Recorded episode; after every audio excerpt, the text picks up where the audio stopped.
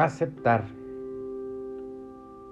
Para comprender lo que es la aceptación hay que entender primero qué es la resistencia, que es exactamente lo contrario a la aceptación, ya que, sin lugar a dudas, cuando no resistimos a algo, es indudable que es porque no lo aceptamos. Cada vez que nos oponemos a algo, o sea, generamos resistencia, lo primero que sucede es que intentamos quebrantar una ley hermética, la ley de ritmo que nos indica que en el universo todo fluye y refluye. Mucho ojo, nunca dice todo fluye, se resiste y luego refluye. Cada vez que te resistes a algo intentas quebrantar un principio universal que es inquebrantable. Como ya vimos en el tema anterior sobre los siete principios herméticos.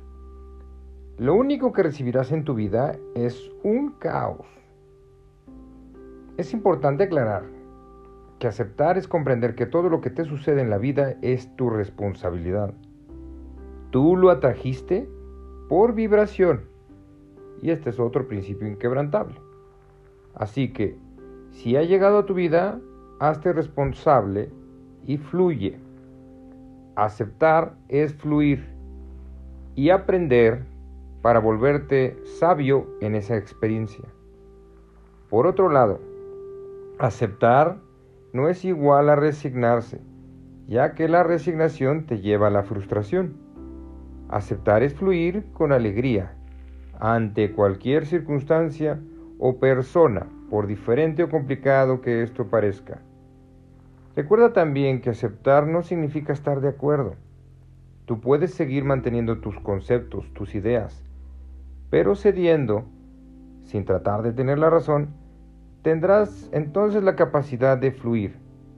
Cuando uno acepta está contribuyendo a su propio desarrollo espiritual. Yo soy Gonzalo Ortiz Arellano, esto es Conciencia Orgónica. Gracias, gracias, gracias.